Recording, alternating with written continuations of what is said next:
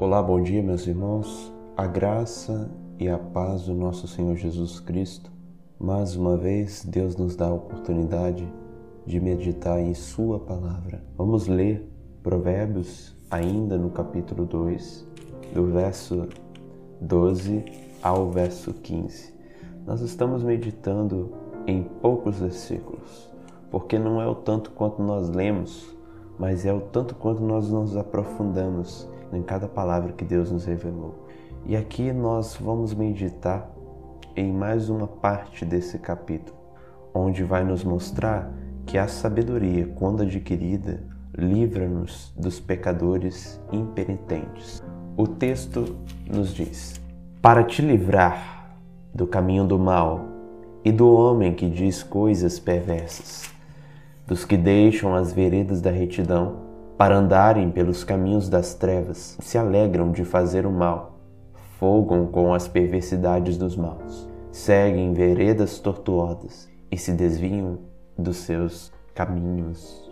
Capítulo 2 O começo nos mostra como adquirir a sabedoria, dando-nos algumas condições. Depois nos mostra o resultado de atender a essas condições em relação a Deus, no verso 5 ao 8, e depois em relação aos outros, ao próximo, do verso 9 a 11. Agora no verso 12 e 15, nos mostra a palavra de Deus que a sabedoria, quando adquirida, livra-nos de homens maus, de ter o mesmo destino, de ter a mesma conduta de pessoas que não conhecem a verdade. Em primeiro lugar, a sabedoria livra livra-nos da má conduta e dos discursos perversos daqueles que desprezam a verdade. É essa a verdade do verso 12. Para te livrar do caminho do mal e do homem que diz coisas perversas. E não há como temer a Deus e permanecer no caminho do pecado, o qual Deus abomina. E não há como temer a Deus e permanecer com a boca suja, onde só proferem palavras perversas. Não é possível, é incompatível permanecer nesse caminho, permanecer nesse modo de viver, como muitos que não conhecem o Evangelho, a verdade, vivem.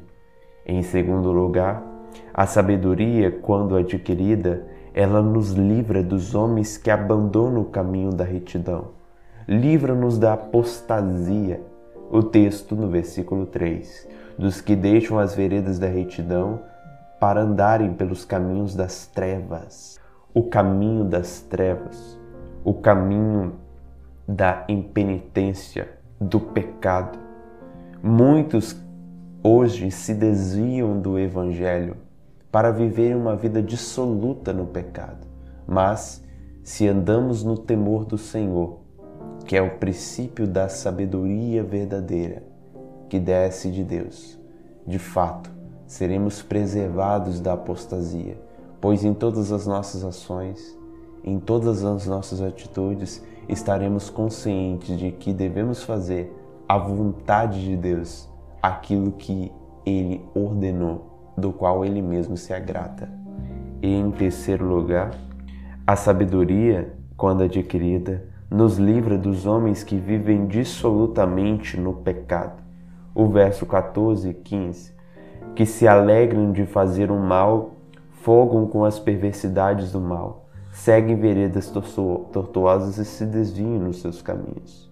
Há algumas pessoas que, além de fazer o mal, elas têm prazer em fazer o mal.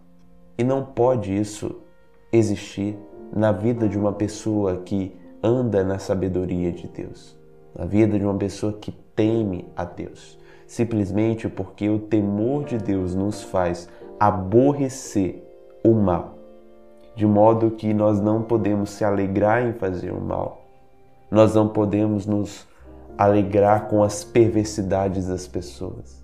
Nós reprovamos o mal que está dentro de nós e reprovamos o mal que as pessoas cometem. Essa é a sabedoria essa consciência verdadeira de que o mal é mal e de que o bem é bem. Essa é a meditação que precisamos fazer nesse dia, olhando para esse texto, de que a sabedoria em nós produz mudança. Clamemos a Deus para que Ele possa nos transformar dia a dia e nos conformar à imagem do Seu Filho. Em nome de Jesus.